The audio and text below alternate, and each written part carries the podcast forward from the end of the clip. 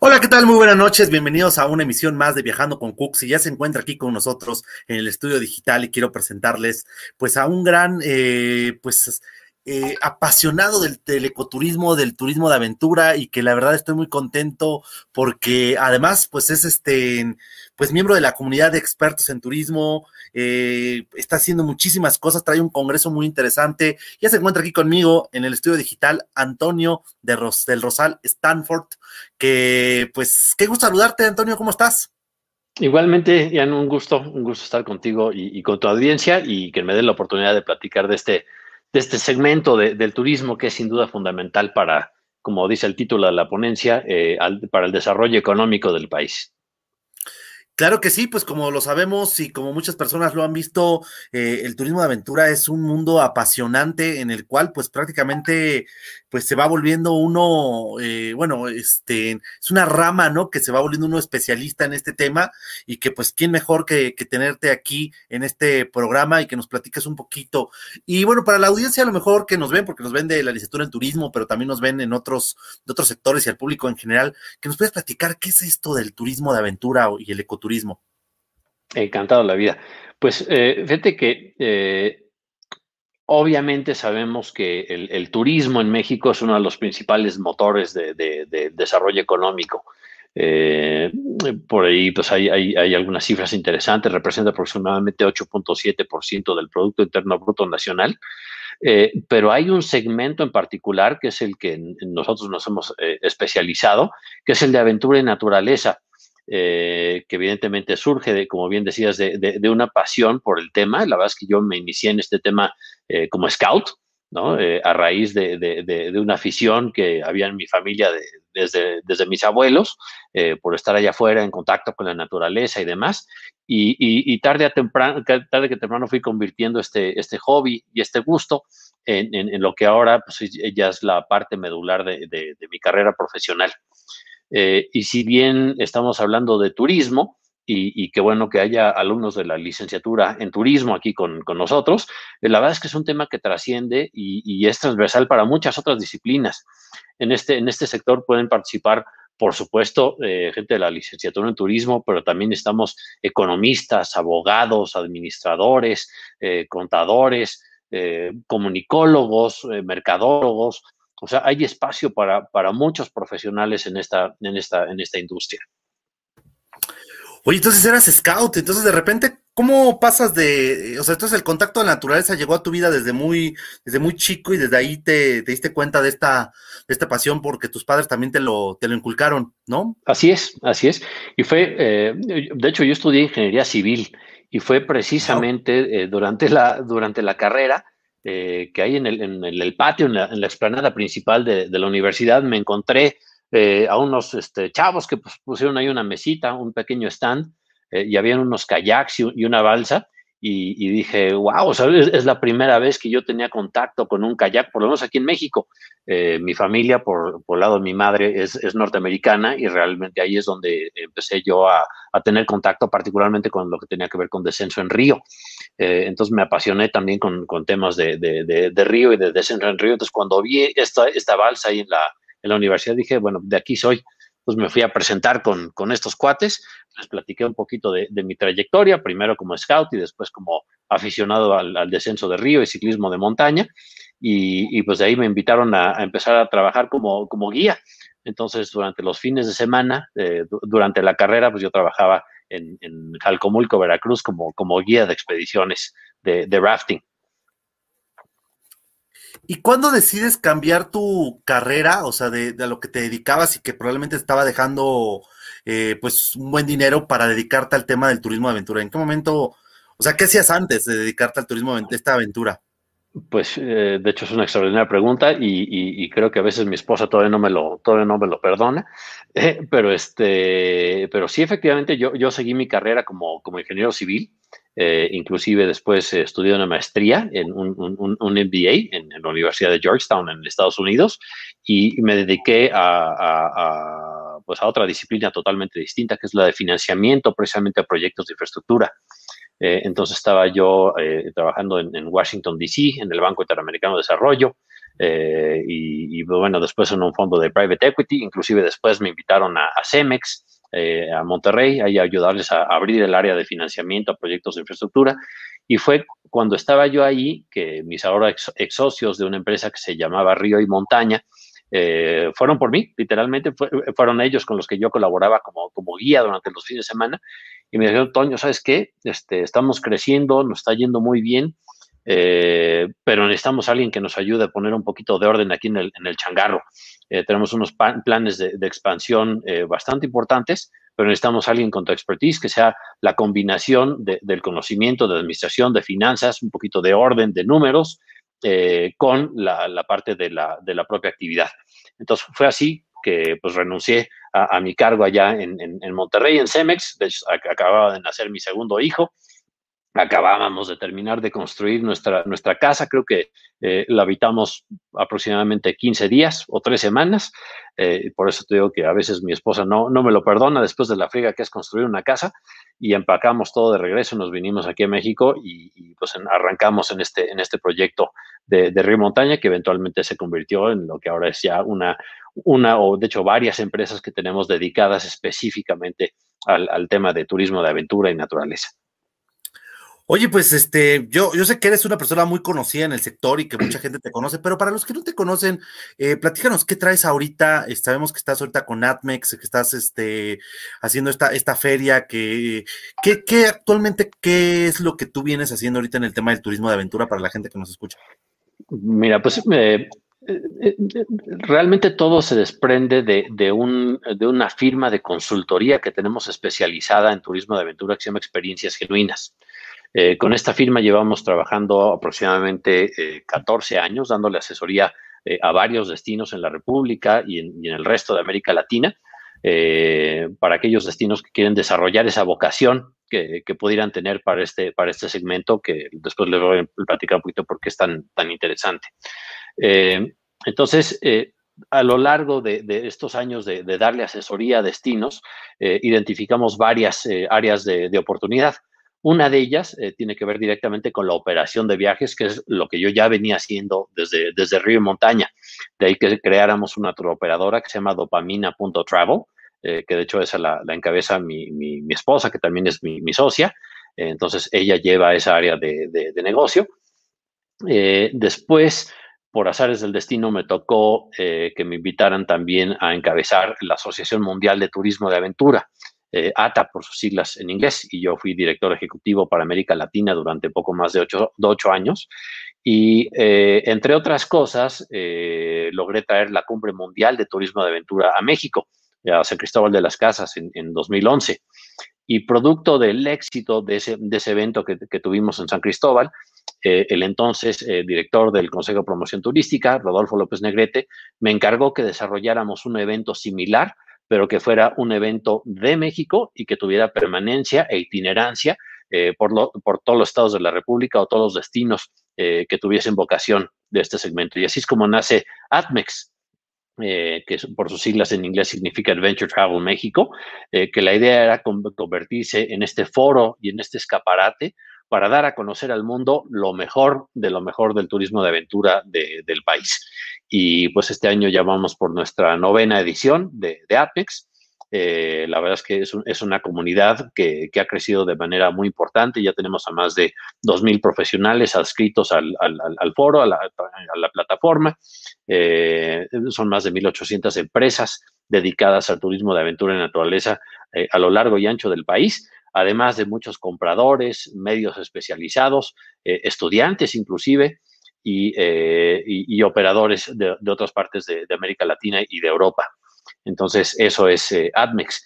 Y este año, eh, pues un poquito como este proceso de, reinvención que hemos pues, atravesado todos los que estamos en el segmento del turismo, decidimos finalmente lanzar una, una SOFOM, que es una sociedad financiera de objeto múltiple, así se les llama, pero en estricto sentido es una entidad financiera eh, que tenemos literalmente guardada en el cajón desde 2014. Eh, entonces la, reactivamos, la, actualizamos en términos de toda la normatividad y todo el compliance con las autoridades financieras eh, nacionales y en noviembre pasado colocamos ya nuestro primer crédito a través de esta SOFOM que se llama The Outdoors Financial, con la idea de que se convierta en el brazo que le dé asesoría y apoyo y financiamiento a todos los emprendedores y las empresas que estén incursionando en este, en este sector. Eh, y te digo, también es una de las áreas de oportunidad que hemos identificado como críticas eh, durante los eh, prácticamente 14 años que llevamos dándole asesoría a, los destinos. Entonces, muy a grandes rasgos son las cuatro áreas de, negocio que, que, hoy tenemos dentro de Experiencias Geminas, la parte de consultoría, la, ADMEX, la Feria de Turismo Aventura, Dopamina, que es la, la tour operadora, y ahora The Outers Financial como este brazo financiero para la industria turística. Y a ti, a ti, ¿qué es lo que más te apasiona del turismo de aventura? Porque hablar de turismo de aventura es buceo, espeleología, rappel, rafting, globos, este, kayakismo, este, o sea, como cuántas actividades son del turismo de aventura? ¿Cuántas? Hay un número, es que son inmensas, ¿no? Todo lo que son muchísimas, son, son, muchísimas. Y la verdad es que cada día eh, surgen nuevas, nuevas tendencias, nuevas modas, nuevas actividades, eh, algunas pierden vigencia, otras, otras se, refuerzan. Entonces, literalmente son cientos de actividades que, que se pueden desarrollar al aire libre. ¿Cuáles son tus cinco favoritas o las que tú consideras cinco más importantes del, sector? ¿Cuáles son esas que tú puedas poner en ese top five? Uy, muy difícil. Eh, primero te digo cuáles son las que las, de mayor relevancia. Eh, el 80% de los paquetes que se venden vinculados con turismo de aventura y naturaleza tienen que ver con senderismo. Wow. Eh, la parte de aventura suave. Eh, segundo, eh, todas aquellas que están vinculadas con aventuras eh, culturales, que es decir, tienen un enfoque de, convivir y de aprender de, nuevas culturas. Otra que tiene un, auge importantísimo, no solamente en México, sino a nivel mundial, son las actividades vinculadas con el ciclismo, ¿no? particularmente ciclismo de, montaña. Eh, el, el, hiking, a diferencia del trekking, es cuando, bueno, eh, ya pasas noches o, pasas varios días en el campo y es otra actividad eh, importante. Y otra que tal vez es menor en términos del número de personas que la practican, pero en términos de derrama también es importantísima, es el avistamiento de aves. Entonces, la gran mayoría de las actividades vinculadas con el turismo de aventura y naturaleza son actividades eh, suaves.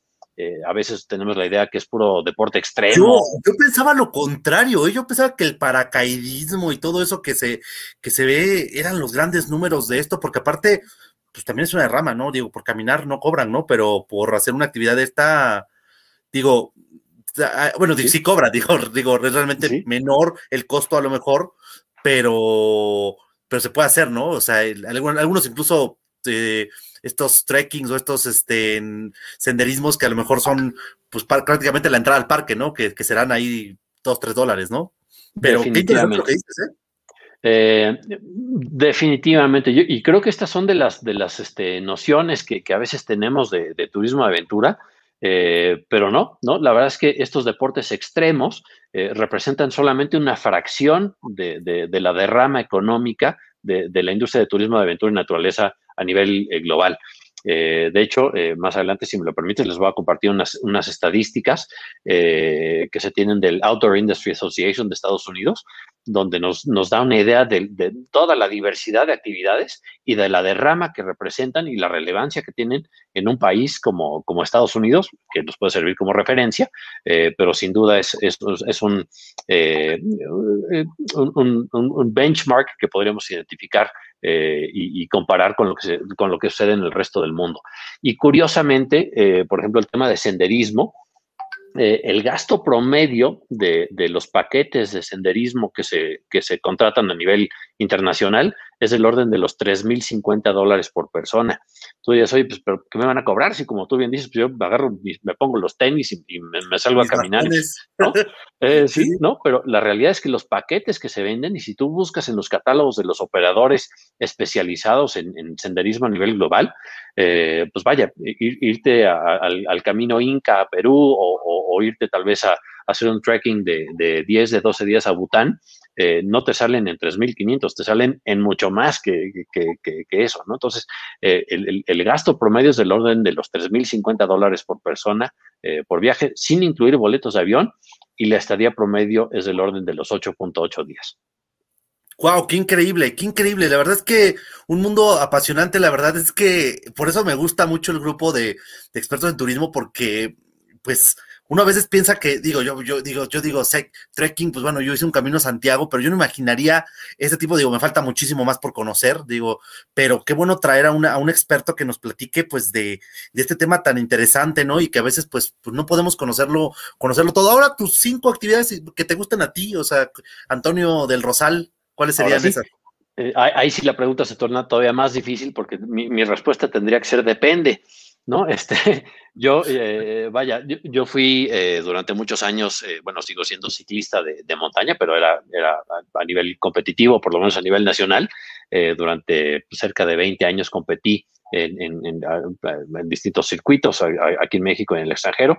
entonces yo creo que por mucho la, actividad que a mí más me apasiona es, el ciclismo de, montaña. sin embargo, también me encanta el motociclismo. Eh, eh, ahora me he vuelto eh, más aficionado a los temas secuestres. Es, otra cosa fascinante poder encontrar esa, conexión con un animal y juntos compartir aventuras también muy, muy, muy interesantes. el tema de avistamiento de aves es fascinante. pero también, por ejemplo, cuando tengo la oportunidad de salir con, con mis hijos e irme de campamento, bueno, es una experiencia también de, otro nivel. Entonces, eh, bueno, el, esquí en nieve, ¿qué te puedo decir? Es otra cosa también increíble y, no me refiero a destinos como los tradicionales, ¿no? Hay unos lugares que son verdaderamente espectaculares, eh, donde prácticamente no va nadie y, se pueden eh, acceder a través de, esta modalidad que se llama de, cross country, ¿no? Que es este, otra, otra modalidad de esquí sumamente interesante. Entonces, pues son un montón. Eh, así que depende del estado de ánimo y de la compañía. Oye, pues qué increíble, pues yo creo que esa es la parte más emocionante del turismo de aventura, porque pues a lo mejor, mira, podemos tener otros turismos, a lo mejor el de sol y playa, ¿no? Que en algún momento puede llegar a ser, eh, pues digo, sin afán de que alguien me escuche que venda turismo de, porque luego digo estas cosas y me sale ahí diciéndome, yo me dedico a eso, pero por ejemplo el de sol y playa puede llegar a ser un poco repetitivo, ¿no? Pero en cambio el, el turismo de aventura es tan diverso, ¿no? Y que por ejemplo incluye, por ejemplo, cosas que son de el trabajo del ser humano, ¿no? Pero por ejemplo también incluye la, unión hombre-máquina, ¿no? Que es el motociclismo, o el ultraligero, o, el, o el tema ecuestre, o el tema hombre, el hombre bicicleta, ¿no? O sea, el hombre paracaídas, o sea, tiene como una serie de artefactos que hemos inventado el ser humano para poder surcar este, estos increíbles paisajes naturales y eso es lo que realmente hace que el turismo de aventura yo creo que sea algo que, que, que, va a seguir. Ahora, las nuevas tendencias, por ejemplo, ahora se ha puesto mucho de moda, ¿no? Este, el glamping. ¿Qué opinas del glamping? ¿Llegó para quedarse una moda o, es ya va a ser la, el nuevo, yo lo, he dicho en algunas conferencias que a mí me parece que es una de las formas de turismo, este, pues más, eh, pues que probablemente sea el futuro del turismo en muchos ámbitos, sobre todo en el ecoturismo, ¿no? No sé qué tú qué opinas. definitivamente, yo creo que el glamping está aquí para, para quedarse. Eh, no es algo nuevo, sino que de repente ya tuvo una, una verdadera explosión y se está convirtiendo en una puerta de entrada muy interesante para gente que tal vez antes no hubiese considerado eh, atractivo quedarse en una tienda de campaña a dormir. Entonces, se le están abriendo las puertas a un nuevo grupo de consumidores mucho más amplio y, abriéndole eh, destinos también, ¿no? Eh, entonces, yo creo que definitivamente es una modalidad que está aquí para, para quedarse. hay que tener cuidado, vaya, no, no, no, no, todos los destinos deben estar abiertos de manera irrestricta a, todo tipo de, visitación, ¿no? Yo creo que hay, que tener cuidado con las capacidades de carga para no eh, literalmente matar a la gallina de los huevos de oro, pero yo creo que sí se puede hacer de una manera muy consciente y muy responsable y buscar lo que más nos interesa. Eh, que es este, este trasfondo que tiene el, turismo de aventura, que es eh, generar estas experiencias transformacionales. Eh, cuando, cuando salimos de, viaje, cuando, cuando, lo, primero que queremos normalmente es desconectarnos, por eso, por eso la gente que hace turismo de sol y playa, lo que, el principal atractivo es poder llegar y desconectarte, man, olvidarte de la chamba, olvidarte de las broncas, olvidarte de, no sé, de, cualquier problema que puedas tú tener, desconectarte y, realmente disfrutar y descansar y aprovechar el, clima. En el turismo de aventura no solamente se logra eso, sino que hay un trasfondo todavía más potente que es el, componente transformacional. Entonces, eh, muchas de estas experiencias te permiten regresar de una manera distinta o con una conciencia distinta a la que tenías antes del viaje, simplemente porque te estás retando a ti mismo eh, hacer cosas que antes pensabas que no, ibas a poder hacer. Y estas no tienen que ser eh, cuestiones como, no sé, este, hacer cumbre en el Everest y nada por el estilo. Pueden ser cosas tan eh, mundanas, tan sencillas como simplemente darte la oportunidad de dormir a, la intemperie debajo de un, cielo lleno de estrellas, ¿no? Y disfrutar de, estrellas fugaces, por ejemplo, o, de una luna llena, o, por contra, pues levantarte a las 4 de la mañana y darte la oportunidad de ver un, amanecer en un lugar como se me ocurre eh, Llano Grande, ¿no? En, Piedra Larga y en, en, los pueblos mancomunados de la Sierra Norte de Oaxaca. Entonces, son cosas tan mundanas que están ahí todo el tiempo, pero que tienen un, componente transformacional tan potente eh, que, pues bueno, nosotros basamos nuestras experiencias en, un índice que hemos acuñado que le llamamos el llorómetro. ¿no? Entonces, estas experiencias, eh, dependiendo de la potencia, tienen cierto eh, nivel dentro de la escala del llorómetro y mira que esos amaneceres en, la Sierra Norte de Oaxaca, a muchos hombres adultos grandes, los he visto caer este, totalmente este, abrumados de la belleza del lugar, eh, con, pues, con, la cara llena de lágrimas y, ellos se van a acordar siempre de ese, momento tan especial eh, que, como te digo, no tiene nada que ver con, con retos eh, físicos, este, bueno, de, alta gama como puede ser el, Everest, ¿no? Entonces, ese yo creo que es el, componente más padre y más potente del turismo de aventura, que además hace que cada persona que tenga una experiencia de estas regrese como un embajador de esos destinos, que regrese como un embajador de, en pro de la conservación de la naturaleza, de las culturas, de las comunidades. Entonces, yo creo que eso, es lo más bonito de, esto, poder transformar a la gente y, lograr ese cambio de conciencia eh, que, pues bueno, sí marca un antes y después de este tipo de experiencias. Claro, yo creo que ese tema que tú dices que a veces nos vamos por lo trending topic o por los grandes lugares turísticos o por lo que viene marcado en los libros o en los check-ins de, de, aventuras turísticas, pero yo creo que un tema muy importante que tenemos que tomar en cuenta es que la naturaleza es muy parecida en todos los lugares, ¿no? Un bosque puede ser igual de fascinante en el Yellowstone o en la lugar, ¿no? Yo me acordaba mucho cuando iba haciendo, por ejemplo, el Camino a Santiago, que es un lugar súper natural y todo eso, pero también es el Camino a Chalma, ¿no? El que está aquí en, en, la Marquesa y que también cuando iba en la noche caminando con los peregrinos, pues dije, este bosque es muy parecido, ¿no? Al final del día, el, cielo en todos lados es azul, eh, en la noche es estrellado, el mar es parecido, entonces tenemos que empezar a conectarnos con esa naturaleza y, de repente cuando estaba subiendo el Iztaccíhuatl, que no he llegado a ser cima, me quedé eh, un poquito más pasando la Cruz de Guadalajara, eh, decía un, un letrero que decía, eh, no me acuerdo el nombre, Juanito Pérez, que digo, es, lamentable porque falleció ahí, eh, conquistó el Kilimanjaro, conquistó el Everest, conquistó no sé qué, el K2, falleció en el Iztaccíhuatl. O sea, el Iztaccíhuatl tiene un nivel de dificultad impresionante y a veces es necesario subir el Everest para poder vivir esa adrenalina que se puede vivir en el Pico Orizaba o en, en Iztaccíhuatl o, o en donde tú quieras, ¿no? Esa es la parte bonita del turismo de aventura, que se puede vivir en cualquier lugar del mundo, ¿no? Exactamente, exactamente. Y, los retos estos son, son muy personales, ¿no? Eh, el reto que para una persona, como tú bien dices, pudiese ser eh, el Everest o el K2, ¿no? Para otras personas puede ser el Nevado Toluca, ¿no? Y, la, experiencia es, es, muy parecida en, el ámbito muy personal, en la parte más profunda. Y, creo que eso es lo verdaderamente atractivo. Eh, y, lo que, pues, ya hablando en términos de mercado, el tipo de experiencias que el consumidor moderno está, está, está buscando. Perfecto, muy bien. Pues vamos a ir pasando tus diapositivas porque yo creo que se nos va a acabar la plática porque está muy interesante y nunca vamos a ver las, las diapositivas. Nos vamos a llegar aquí al, al minuto 50 eh, para que podamos ver también un poquito acerca de lo que nos traías preparado y platicar. Seguir platicando, seguir platicando. Mira, mientras te voy poniendo unos comentarios aquí de las personas. Eh, Mayfer Guerrero nos dice el turismo de aventura, experiencias inolvidables. Sin duda alguna, claro que sí. Nos saludan por acá. Buenas noches, Lili Luna. Y por acá Mayfer nos pregunta, o sea, ¿el problema es el dinero para hacer turismo de aventura?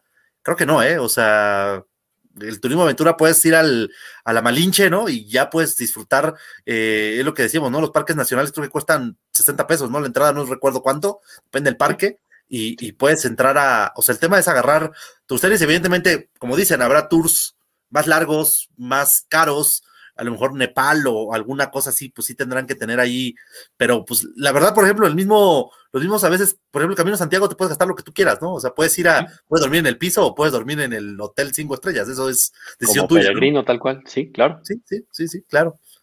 Así es. Eh, Súper. Eh, no sé si eh, sea conveniente simplemente para tratar de, porque las diapositivas son, como siempre tú bien sabes, muy frías, ¿no? Son, son, puros números y gráficas y demás, pero, pero sí me gustaría, en la medida de lo posible, compartir un video. No sé si la, red nos lo, permita. Hay, hay, dos videos que, me gustaría mostrarles. Si, si pudiéramos poner el de India, eh, que es una campaña extraordinaria de, promoción precisamente de, esta nueva manera de hacer eh, turismo. Es, no, es un video nuevo, es un video, si mal no recuerdo, del 2011 o 2012, pero creo que ilustra perfectamente el concepto de, lo que es el turismo de, aventura en naturaleza con un componente claro en el ámbito cultural. Claro que sí, ya lo tengo, vamos a ponerlo al aire y ahorita lo comentamos y vamos a verlo, ¿te parece? Súper.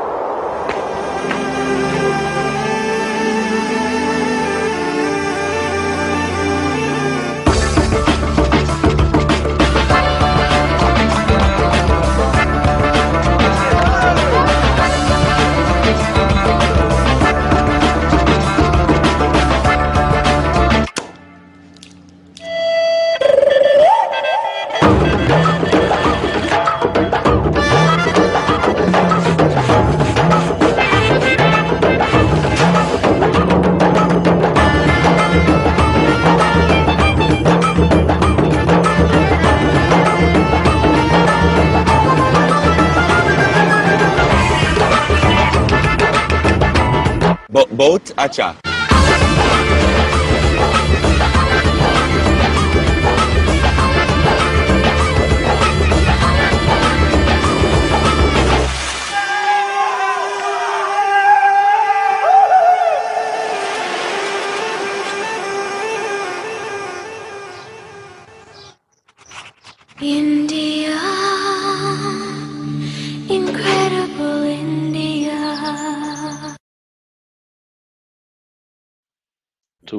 Wow, wow, eh, o sea, increíble, eh, o sea, espectacular. Sí, sí, a mi gusto es una de las mejores campañas realizadas por cualquier destino, eh, que te digo, ilustran de manera muy clara lo que es el turismo de aventura. Entonces, yo creo que es importante tratar de, entender el potencial que tiene México en este, en este segmento y ahorita vamos a ver precisamente por qué.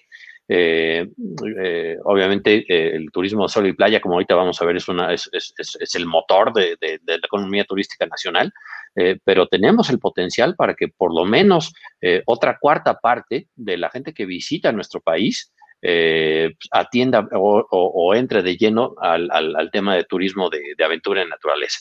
Entonces, tengo otro video, pero si que lo dejamos para el final. si, nos queda, si nos queda tiempo, lo que me gustaría eh, Yo quiero, fíjate que quería comentarte y abonar un poquito al tema. Por ejemplo, conocí una vez una persona, una, una persona, y aparte de todo, muy brillante, muy inteligente, todo me decía, oye, ¿y en México hay, hay bosques, hay selvas? Y porque piensan de verdad a veces que somos un desierto, ¿no? O, o, sea, y, gente realmente culta, o sea, que realmente a veces, pues bueno, no sabe, ¿no? Y, y, normal. Y otra cosa que te quería decir, yo en algunas conferencias lo, lo he puesto y, lo he dicho, ahora quiero preguntártelo a ti, que eres el experto en el tema. Yo creo que el nuevo turismo de lujo es la naturaleza. Decimos, por ahí David Beckham dio un tour en el Amazonas que dice, el mejor viaje de mi vida fue lleno de lodo en el Amazonas, durmiendo en el piso con una motocicleta. Y y que nos damos cuenta también que los nuevos eh, grandes hoteles, ¿no? Nuevos Four Seasons, los nuevos Banyan Tree, los mismos, los, los nuevos Ritz Carlton, ¿no? Que están ahorita en el, en el Serengeti o que están este, en, estos safaris, son, ya no son los hoteles cinco estrellas de ciudad que con, con candelabros, sino son aquellos que te acercan más a la naturaleza. ¿Qué, qué piensas de esto? Eh, eh, así es, definitivamente. Yo creo que yo creo que el nuevo concepto de lujo y de exclusividad está orientado precisamente a estas experiencias que son irrepetibles, porque esa experiencia que el, comentario que tú hacías de, David Beckham, Beckham eh, pues eso es irrepetible, esa experiencia no la puede tener nadie más, fue 100% de él. Eh, y creo que esto también se lo puedes ver reflejado, por ejemplo, en, eh, no sé, si visitas la oficina de alguno de los CEOs, lo más probable es que las fotos que tenga ahí en, su escritorio, eh, pues ya no sean tal vez de, la Torre Eiffel o de Piccadilly Circus, ¿no? Eh, sino que van a ser precisamente de este tipo de experiencias eh, pues a, las que, a las que muy poca gente tiene acceso simplemente porque son muy difícil de replicar. Cada experiencia en este sentido es única. Entonces, totalmente de acuerdo contigo, el nuevo lujo y el nuevo concepto de la exclusividad va muy vinculado con, turismo de aventura en naturaleza. Pues ahí tanto tenemos que cuidar el, tema del turismo, ¿no? De, yo, por ejemplo, ahora que fui, estuve viajando, uno de los viajes más memorables que tuve, pues en, en todo un tour que estuve seis meses de viajes, pues una de las cosas más memorables fue, por ejemplo, ahorita me acuerdo mucho porque vi este video de la India, el paseo este en camello por el Sáhara, ¿no? Qué cosa tan espectacular, ¿no? Entonces, va con lo mismo, ¿no? Ese, ese contacto con esta naturaleza, ¿no? La, la fusión hombre-camello en medio, en un glamping, en el, en el, estuvo increíble, la verdad es que creo, y, y, es irrepetible, como tú dices, ¿no? O sea, probablemente si lo vuelves a hacer, será diferente, conocerás a otras personas, y, ya, ya el lujo ya no es tomarte la, la, la, foto de la Torre Eiffel, porque eso ya es pues, normal, ¿no? Eso es, te bajas en el metro, agarras, tomas una foto, pones de pie y todo el mundo tiene una foto de la Torre Eiffel. Pero a ver, tómate una foto en el medio del Amazonas ahí con una cerbatana, ¿no? O sea, eso, Exactamente. eso, es realmente lo difícil, ¿no? Exactamente. Oye, qué bien. Qué bien, qué bien. Eh, es que les comparto pantalla? Eh, sí, sí, sí, yo creo que igual vamos platicando algunas diapositivas, digo, no, a lo mejor no las 240 del, del que nos tienen preparado. sí, de pero, pero sí algunas, algunas que tengamos ahí este, presentes, ya, ya está ahorita aquí este, cargando. Y, y, qué bueno, qué bueno, aquí tenemos algunas, perfecto, muy bien. Súper. Entonces ahí, las vamos comentando y tú me dices si hay alguna, alguna pregunta. En cualquier momento nos detenemos.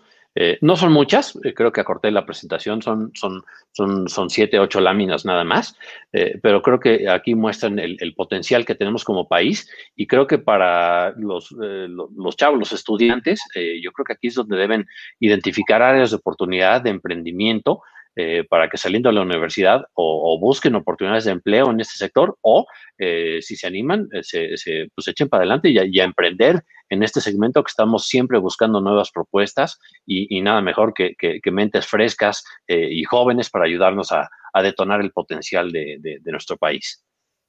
Oye, pues excelente. A ver, pues si quieres vamos platicando un poquito. Creo que a veces nos quedamos. Adelante, adelante. Sí, eh, pues esto es lo que ya comenté. Si quieren, nos vamos a olvidar por un momento de 2020. Hagamos de cuenta que no existió.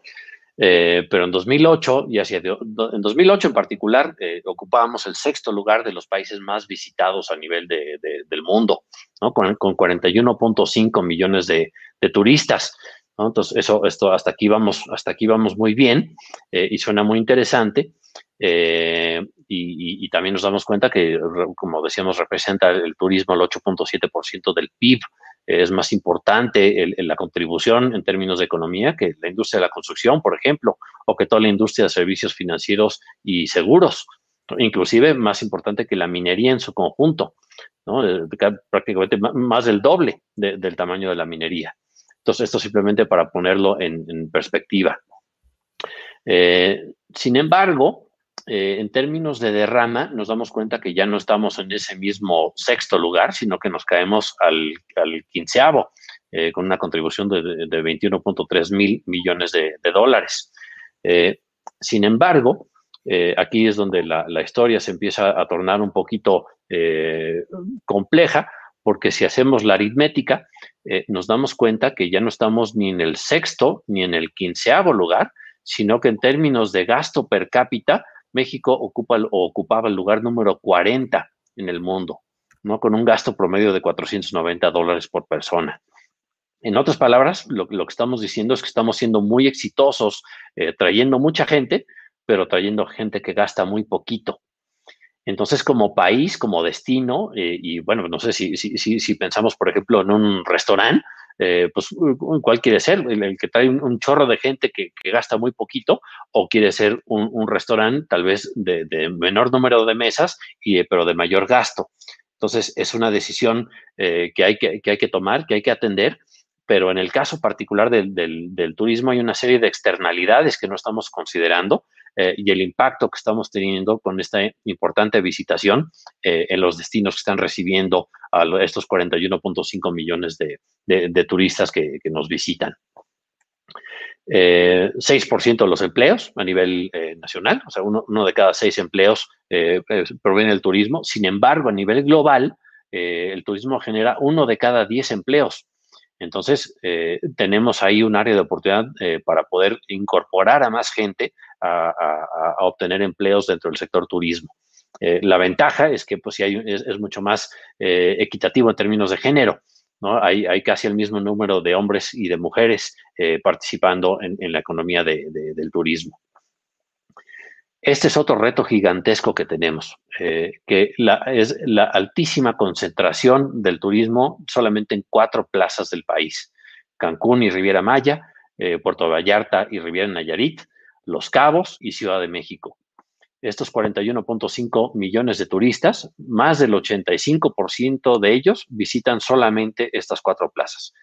Y el otro, pues prácticamente 95% de la superficie geográfica del país, eh, gran parte del cual tiene alto o muy alto potencial en, términos turísticos, eh, pues la verdad es que ni siquiera figura dentro de la economía turística. Entonces, este es otro reto importante eh, que tenemos. entonces, como vimos en estas, en estas láminas, antes de meterme en la parte de, turismo de aventura, pues vemos que México tiene dos grandes retos. Uno, de diversificación de producto, siendo el de sol y playa el, dominante por mucho, y el segundo es una mucha mejor distribución de la oferta turística. Entonces, esos dos son los grandes retos que tenemos en, materia eh, turística. Y bueno, ya vimos la definición de lo que es el turismo de aventuras, la combinación de estos tres factores, cierto nivel de actividad física, que no tienen que ser deportes extremos, contacto con el medio ambiente, el medio ambiente es materia prima para la construcción de las experiencias de, aventura y lo que es nuestra ventaja competitiva eh, es precisamente la parte de intercambio cultural. Esto lo explico simplemente, vaya, si, si pensamos en alguien eh, que venga de, Frankfurt, eh, seguramente en Frankfurt hay, hay lugares increíbles para, para, hacer ciclismo de montaña. Entonces, si, si ellos decidieran venir, por ejemplo, a la Sierra Norte de Oaxaca hacer ciclismo de montaña, lo más probable es que lo hagan no solamente por los increíbles senderos que hay, que son de, categoría, mundial, pero en, Alemania también los hay, sino que porque aquí van a tener una experiencia cultural totalmente distinta a, lo que tienen en casa. Eh, aquí es donde quiero compartirles dos o tres eh, cifras eh, en términos de la, importancia que tiene esta industria del outdoors, nada más en Estados Unidos.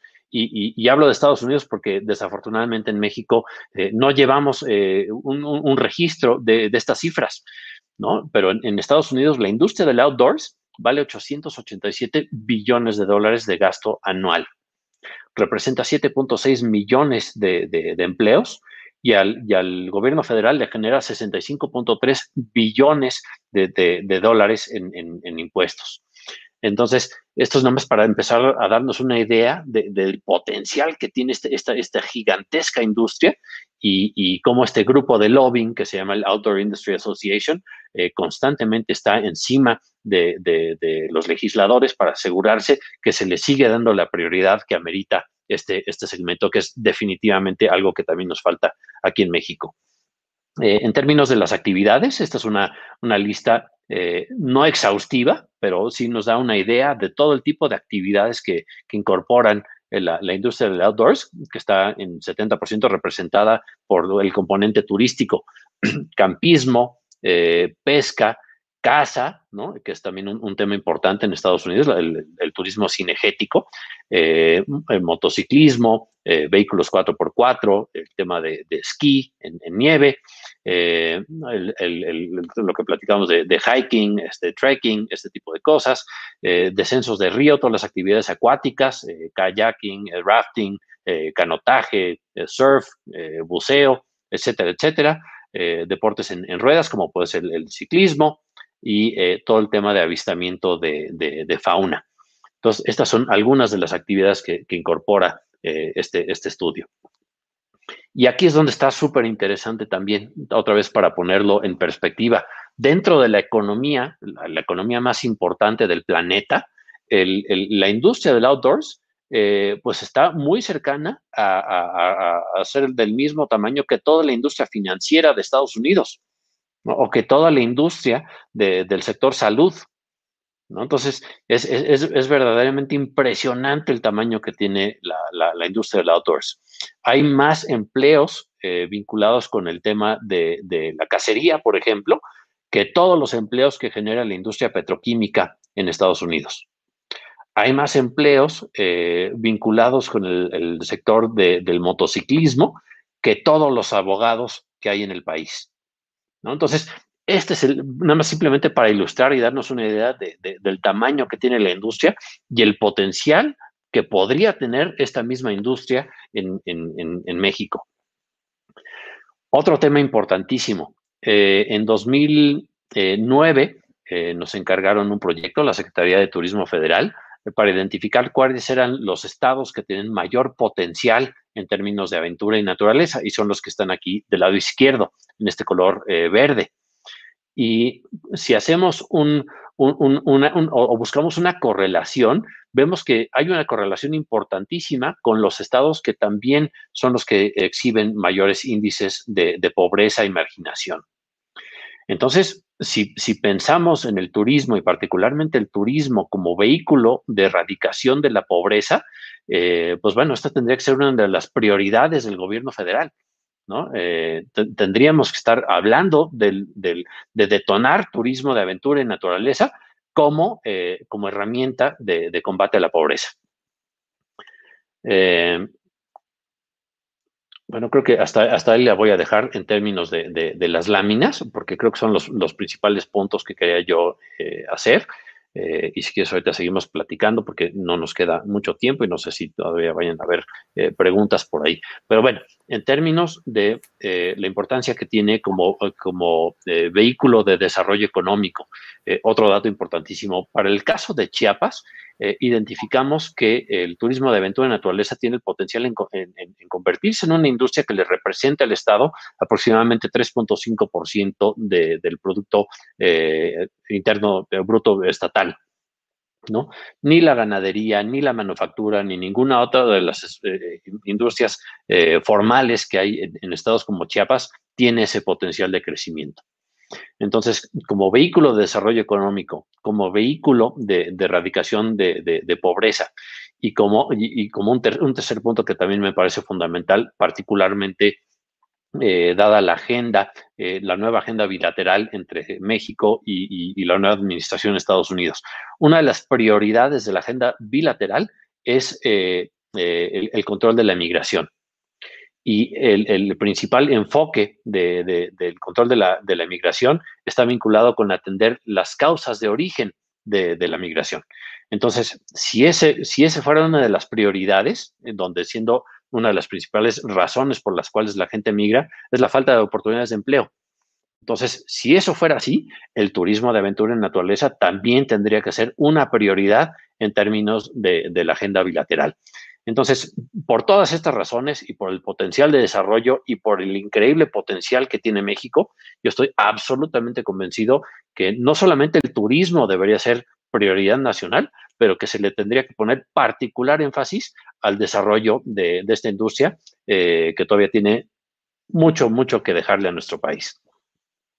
¿Y qué pasa? ¿Por qué si es tan importante el turismo y sobre todo también el turismo aventura? Hace poquito vi una iniciativa de ley en la televisión, no desconozco de qué partido, que decía incluso, por ejemplo, no, este, no al turismo cinegético, ¿no? No al turismo de casa, que lo quieren prohibir, que también está muy mal informado, que lo vemos como actividades que no, em, lo que decían, por ejemplo, en este, en, em, en los rápidos, perdóname, es en Veracruz, en... Calcomulco, claro, que incluso querían quitarle el cauce este con una, con, con presas, con cosas, y, y, pareciera ser que el turismo es algo que, que, no se están dando cuenta del potencial que tiene, pero no es de ahorita, es de años para atrás, y los que vienen también no les dan la prioridad, y seguimos luchando por un lugar cuando somos realmente los que generamos una gran... Eh, pues, desarrollo económico en el país. ¿Qué falta? ¿Por qué, ¿Por qué esa falta de visión de sexenio tras sexenio de esto eh, eh, y, gobierno municipal, estatal, federal y el que sea, que no le ven la prioridad eh, nacional que tiene esta industria tan importante? Sí, yo creo que son varias, varias razones, pero la, principal o la razón de fondo, pues te puedo decir que todo aquello que no se mide no existe. ¿No? Entonces, como no tenemos estas cifras como las, que les acabo de compartir para que existen en Estados Unidos y por eso tiene la relevancia que tiene, en México no hay, nadie está llevando este tipo de estadísticas. Entonces, uno de los primeros retos que tenemos como industria es empezar a medir eh, para poder mostrar con, datos duros eh, la, relevancia económica, y no solamente económica, sino eh, utilizando otros índices como el, uno que me gusta mucho, que es el SROI, que es el Social Return on Investment, donde te das cuenta del impacto que tiene en todas estas actividades sociales o, métricas de carácter social y de calidad de vida y de conservación del medio ambiente eh, en las cuales también tenemos una, incidencia sumamente potente. Entonces, eh, primero, yo creo que es ese tema de que, de que, de que no, no, no, no, se mide. Otro tema importantísimo es que tristemente la, a la industria turística nunca se le ha dado la, seriedad que, merece. Eh, yo creo que hasta hace muy poco los secretarios o los puestos de secretarios de turismo federales y estatales tendían a ser eh, puestos pues, de compromiso para gente que no le iba a hacer mucho, mucho ruido si quieres al gobernador en, turno. Era un premio para pues, un, puesto que, que, ni pichaba ni cachaba ni dejaba batear, simplemente no estorbaba y generaba la, nota amable para los gobiernos. Eh, entonces, como que bajo esa connotación, eh, nunca se le dio la, formalidad, la seriedad que debiera tener el, turismo. Inclusive, por lo menos en mi época, eh, espero que no siga siendo así, eh, la, carrera de licenciado en turismo era, pues, oye, pues, estás estudiando licenciado en turismo porque, porque no, no, no, no, te aceptaron en otra carrera, ¿no? Entonces, tristemente, esa era un poco la, acepción eh, que, tenía el turismo cuando es exactamente al revés. Si en, si en alguna industria necesitamos verdadero talento y vocación, es en esta. ¿No? Y, por eso eh, comentamos al principio de la plática que me, interesa mucho que eh, los alumnos de, economía, de administración de empresas, de mercadotecnia, de comunicación, por supuesto, los, los, eh, turistólogos, ¿no? y todas las demás disciplinas entiendan el potencial que tiene esta industria y empecemos a traer el verdadero talento que necesita nuestro país. Increíble lo que estás comentando, Antonio. Creo que aparte de algo muy interesante que quiero poner de nuevo sobre la mesa, nos hemos dado cuenta y, en muchos lados, por ejemplo, que los grandes turismólogos, y ojo con lo que voy a decir, porque yo doy la carrera de turismo, yo por ejemplo no estudié, no estudié turismo, yo estudié administración y posteriormente hice mi maestría en turismo.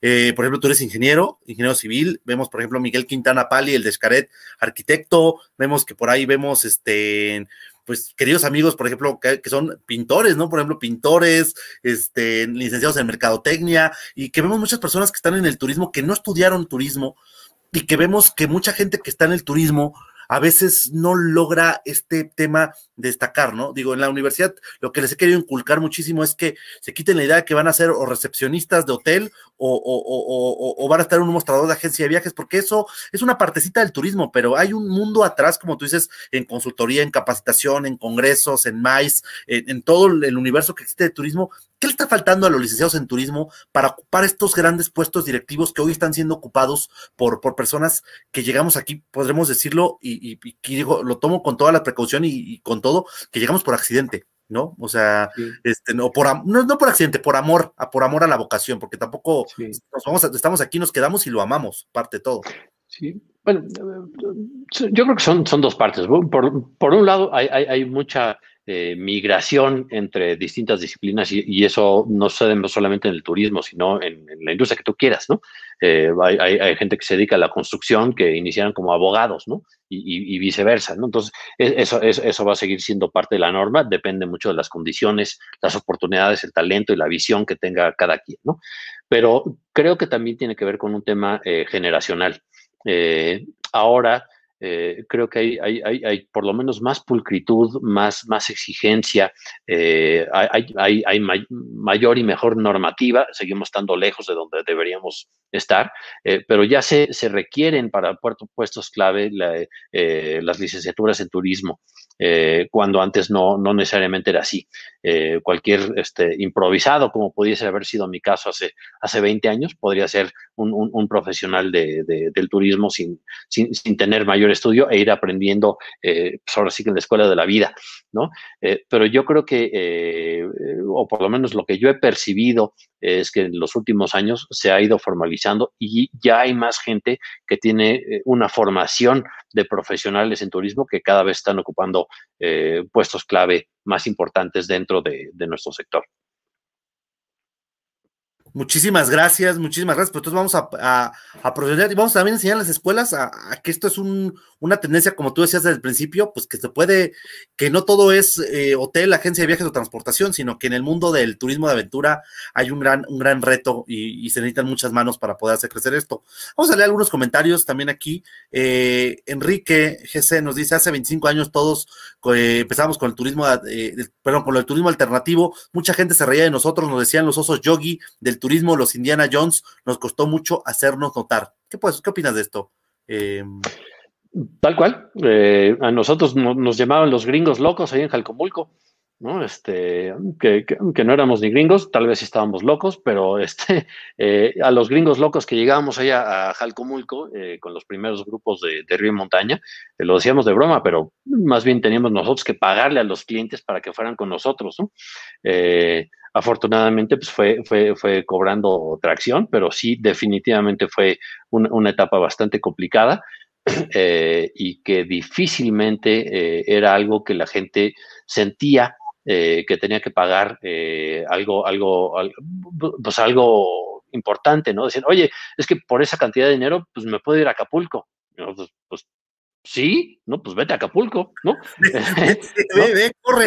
Sí, ¿no? este, pero sí, sí, definitivamente era la, la, percepción que se tenía de la industria y, y al, al, inicio, hace 25 años, eh, sí, fue, sí, era, sí era bastante complicado eh, este tema. Poco a poco creo que eh, hemos ido cobrando relevancia y hoy, pues una de cada cuatro turistas a nivel global ya es considerado turista de aventura, ¿no? Entonces, eh, regresando a las cifras de 2018, eso hubiera implicado para México que deberíamos haber recibido a más de 10 millones de turistas de aventura. ¿no? Entonces, el market share que nos corresponde, que todavía no nos está llegando, ahí está, ahí está fuera. ¿no? E, e, es nada más cosa de que nos pongamos las pilas eh, para ir por él y potencialmente pues, generarle casi un, un, un 25% de incremento para poder llegar ese market share que nos pudiera corresponder como, país eh, de, este segmento que todavía tenemos que desarrollar. Increíble, muchísimas gracias. Esa respuesta me encantó muy, muy bien. Aquí nos platican, aquí la, la, la Escuela de Administración y Negocios Turísticos de una, una escuela hermana este, de la, de la WIC nos, nos, comenta, el turismo es pasión de gran ética para la construcción de nuevos proyectos. Un licenciado en turismo tiene la preparación previa y la vocación, nos comentan por ahí. Este, pues sí, completamente de acuerdo, si tengas algo que, que, que agregar. No, definitivamente, definitivamente. Yo creo que eh, los, los, jóvenes, los chavos que salgan de, de, este tipo de carreras eh, van a traernos eh, muchos años de ventaja. Entonces espero que 25 años después estén en, en, un nivel muy distinto al, al, que hemos logrado construir hasta ahorita. Claro que sí, sí, sí, eso es exactamente. Itzi Gamboa nos comenta, lo increíble de todas estas campañas turísticas, creo que se refería a la del video, es lo que transmiten y lo que nos hacen querer conocer lugares, sin duda alguna. Buenas noches, saludos de Mayer Travel presente, muchísimas gracias, muchas gracias Leticia, pues tenemos ahí pues varios comentarios, la verdad es que creo que ha estado llegando bastantes, este, y bueno, pues vamos a ir cerrando, nos quedan cinco minutos, ¿qué hacemos? Ponemos el video y comentarios finales y, y nos despedimos, ¿te parece? Sí, el otro videito que les quería compartir era precisamente el de la campaña de promoción de Chile. Eh, cuando me preguntan cuáles son mis destinos de aventura eh, que, más me gustan, uno de ellos es eh, sin duda Chile. Y ahorita les voy a decir por qué. Ah, bueno.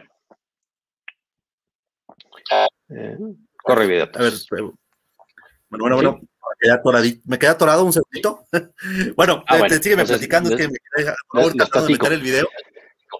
Chile, eh, porque normalmente el benchmark, por lo menos el que utilizamos aquí en, América Latina, tiende a ser Costa Rica, y creo que Costa Rica lo ha hecho muy bien.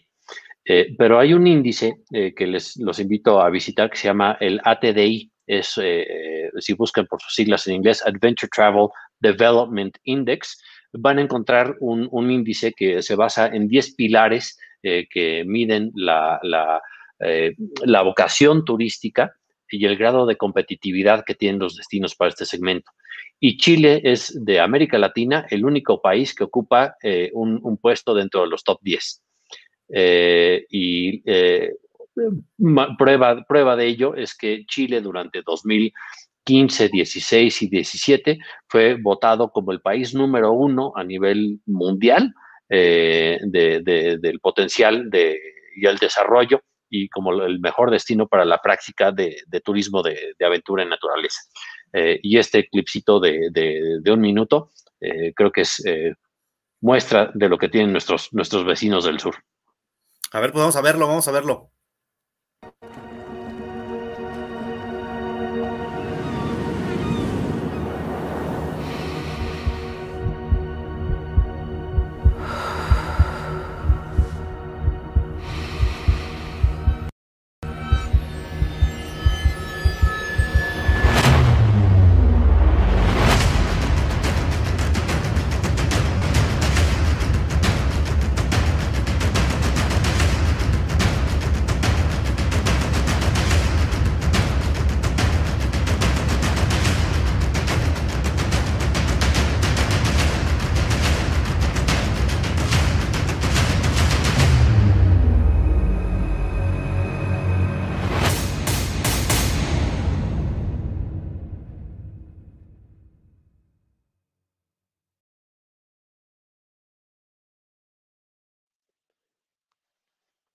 Súper, Jan. Súper, la verdad es que esa parte, fíjate, me encantó. Ese era un, este, uno de los de la isla de Pascua bajo el agua. ¡Wow! ¡Qué increíble! Sí. Un Rapanui. Un Rapanui. Ahí hoy traigo, hoy no comí almendras, creo, se me olvidaron todos los nombres. un Rapanui en, en el. Uf, increíble, espectacular, ¿no? Entonces, sí. Pues, ¿cuál es el reto? ¿Cuál es? Pues, conclusiones, ¿cuál sería el gran reto para México para poder ser esa gran potencia de turismo de aventura? Porque creo que no nos faltan nada, ¿no? Tenemos culturas como la maya o la mexica o la totihuacana, eh, selvas, eh, desiertos, estepas, dos océanos, Caribe, este, ¿qué, ¿qué nos hace falta para poder ser ese gran destino de aventura? Y creo que podemos ser prácticamente todo menos esquí, ¿no? Inclusive esquí en algunas épocas y en algunos lugares, pero eh, yo creo que lo, que nos falta es eh, tener una estrategia y una, agenda clara. Y desafortunadamente creo que esta no va a salir de, esta ni de otras secretarías de turismo. Tiene que ser una decisión concertada desde el más alto nivel de gobierno para que el turismo de aventura en naturaleza realmente se convierta en un eje de desarrollo económico para el país. Eh, ojalá eh, alguno de los gobiernos, esto podríamos iniciar con algún piloto con, en, alguno de los estados, eh, difícilmente va a salir de la propia iniciativa privada, tendría forzosamente que ser un, esfuerzo coordinado entre IP, gobiernos y otros actores de la sociedad civil eh, para tener un verdadero plan de desarrollo que capitalice el, potencial que, tenemos en este sector. Se, requiere voluntad política, se requiere inversión, se requiere financiamiento, se requiere talento, se requieren emprendedores, eh, y se necesita eh, ordenar todos estos factores al mismo tiempo que se determina una política muy clara en términos de sustentabilidad, capacidades de carga, eh, que garanticen que se protege el capital natural y el capital cultural de nuestro país, al mismo tiempo que creamos una, nueva y potente industria que nos ayude con el desarrollo económico nacional. Wow, increíble. La verdad, quiero agradecerte muchísimo, Antonio. Este, de verdad que disfruté esta plática como no tienes una idea.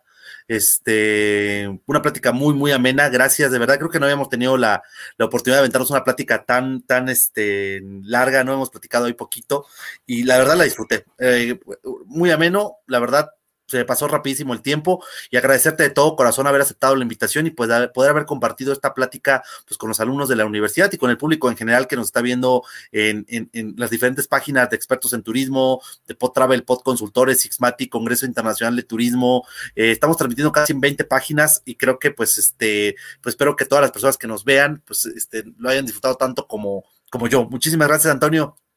Al contrario, muchísimas gracias a ti y a toda tu audiencia y por supuesto estoy permanente, permanentemente a tus órdenes y, de todos los alumnos de, la universidad.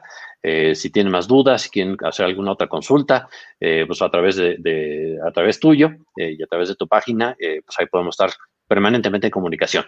Muchísimas gracias y cuando quieran aquí estoy a la orden. Claro que sí, muchísimas gracias. Pues despedimos este programa. Les deseamos a todos una excelente noche. Mi nombre es Ian Pot, presidente de la Academia de Turismo de la Universidad Cooks cum laude, ubi gloria semper, con el más alto honor, donde está la gloria siempre, y nos despedimos de este, de este gran programa. Este, pues, que recordándoles que se queden en casa, que sigan cuidándose, que no bajemos la guardia. Esto ya está, eh, pues, por, por, terminar. Cuanto más nos pongamos las, las pilas y mientras más tiempo, eh, pues, ocupemos las medidas de seguridad. El turismo aventura, pues sin duda alguna, ya no hablamos tanto del COVID porque creo que ya eso ya está más que hablado. Hoy hablamos de otras cosas, pero pues sigamos cuidándonos y en la medida de lo posible poder seguir haciendo eh, pues turismo, turismo de aventura, estar a distancia y todo eso que estamos ahí. Que tengan muy buenas noches a todos y nos vemos la próxima, la próxima emisión. Hasta luego. Hey tú, no le des scroll, estás a un clic de cambiar tu vida. Conoce nuestro plan de estudios e inscríbete. Iniciamos clases a distancia en enero. Tu futuro comienza en CUCS, la universidad para ti.